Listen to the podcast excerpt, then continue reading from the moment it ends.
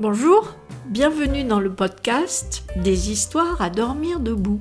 Je m'appelle Etty et depuis 10 ans, je tiens une chambre d'hôte. Je voudrais vous raconter les histoires drôles, émouvantes, surprenantes que j'ai entendues tout au long de ces années.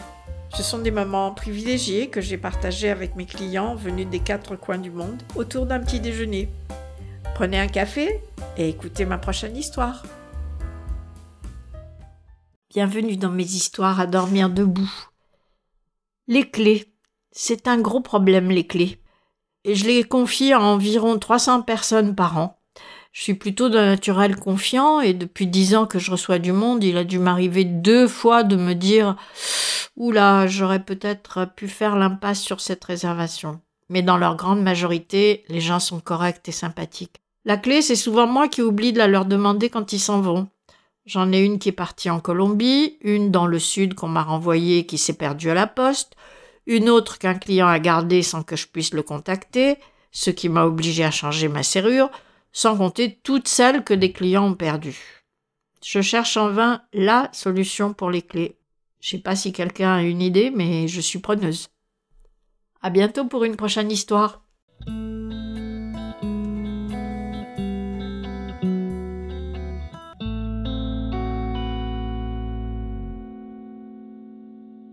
Bienvenue dans mes histoires à dormir debout. Fragile. Elle arrive avec ses parents, elle doit avoir entre 25 et 30 ans. Elle est vraiment très maigre. Ses mollets ne sont pas plus gros que mon avant-bras. Je me demande comment elle tient debout, on dirait un oiseau tombé du nid. Elle compte rester une semaine, elle suit un stage de périculture. Deux jours plus tard, elle me rejoint dans la cuisine où je suis en train de préparer des œufs au plat et me dit Je peux vous poser une question? Oui, bien sûr. Est-ce que vous trouvez que je suis trop grosse? Je lui dis Mais non, pas du tout.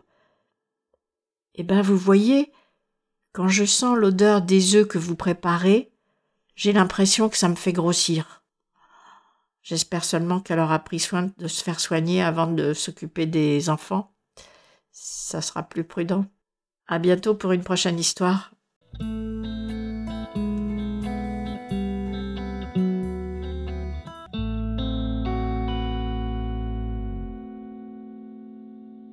Bienvenue dans mes histoires à dormir debout.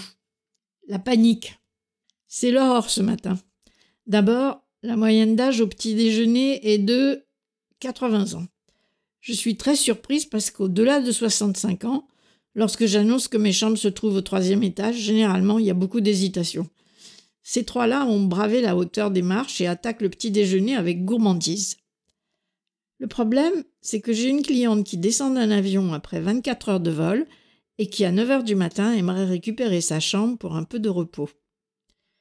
Évidemment, alors qu'à l'ordinaire, une fois le petit déjeuner avalé, les gens filent vers une multitude d'activités familiales ou ludiques, ce matin, ils ne sont pas pressés. Je dois faire la chambre et je me dirige vers la salle de bain pour la nettoyer quand je croise le monsieur dans le couloir, nu comme un verre, qui regarde mes tableaux. J'ai un rendez-vous à onze heures, la dame trépigne sur mon palier, et mes deux petits vieux prennent leur temps. C'est l'horreur. À bientôt pour une autre histoire.